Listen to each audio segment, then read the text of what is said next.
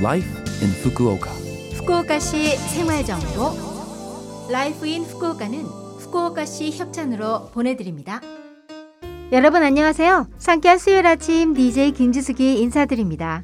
Life in Fukuoka는 후쿠오카시에서 쾌적하고 즐겁게 지내실 수 있도록 여러분께 다양한 생활 정보와 여행 정보를 소개해 드립니다. 매주 수요일은 저 김지숙이 한국어를 담당합니다. 자 그럼 오늘도 짧은 시간이지만 저와 함께 즐거운 시간 보내시기 바랍니다. 후쿠오카시 생활정보 일반적으로 봄은 이미지가 온화하지만 날씨가 불안정합니다. 급격한 날씨 변화에 주의하세요. 북쪽의 찬 공기와 남쪽의 따뜻한 공기가 부딪히면서 저기압이 발달해서 발생하는 것이 봄철 폭풍입니다. 태풍에 버금가는 폭풍과 심한 눈보라, 해안에서는 파도가 높게 일기도 합니다. 평소부터 기상정보에 유의하시고 특히 불안정한 날씨가 예상되는 날에는 외출을 삼가세요. 폭풍에 대비하는 등 경계하시기 바랍니다. 게다가 초봄에는 낮과 밤의 일교차가 크니 이 점도 주의하세요. 후쿠오카시 생활정보 봄철은 이사 등으로 가구나 가전제품 등의 대형 쓰레기가 느는 시기로 오늘은 대형 쓰레기 처분 방법에 대해 알려드립니다. 첫 번째는 대형 쓰레기 접수센터에 신청하는 방법입니다. 전화나 인터넷, 후쿠오카시의 라인으로 사전에 신청하고 처리권을 구매하세요. 수거일은 신청일로부터 일주일 정도 이후입니다. 수거일 당일 오전 8시 반까지 지정된 장소에 두시기 바랍니다. 대형 쓰레기 접수센터 전화번호는 092-731-1153 092-731-1153입니다.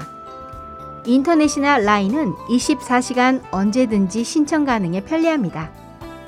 두 번째는 직접 처리 시설로 운반하는 방법입니다. 전화나 인터넷으로 사전에 신청한 후 처리 시설로 반입하세요. 수수료는 10kg당 140엔입니다. 자가 반입 쓰레기 사전 접수센터 전화번호는 092-433-8234 092-433-8234입니다. 텔레비전이나 냉장고, 냉동고, 세탁기, 의류 건조기, 에어컨은 가전 재활용법으로 처분 방법이 지정되어 있습니다. 새로 구매하실 때 수거를 의뢰하거나 구매한 점포 또는 시내 베스토 덴키나 야마다 덴키에 의뢰하세요. 리사이클 요금과 수거 운반비가 필요합니다. 코로나 바이러스 감염증과 관련해 계속해서 여러분들 개개인의 기본적인 감염 대책을 부탁드립니다. 마스크 착용, 손 씻기, 양치질을 철저하게 하고 삼밀을 피하세요.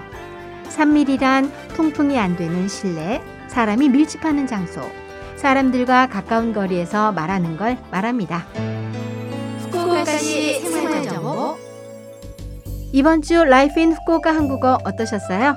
Life in Fukuoka는 팟캐스트로 언제든지 들으실 수 있습니다.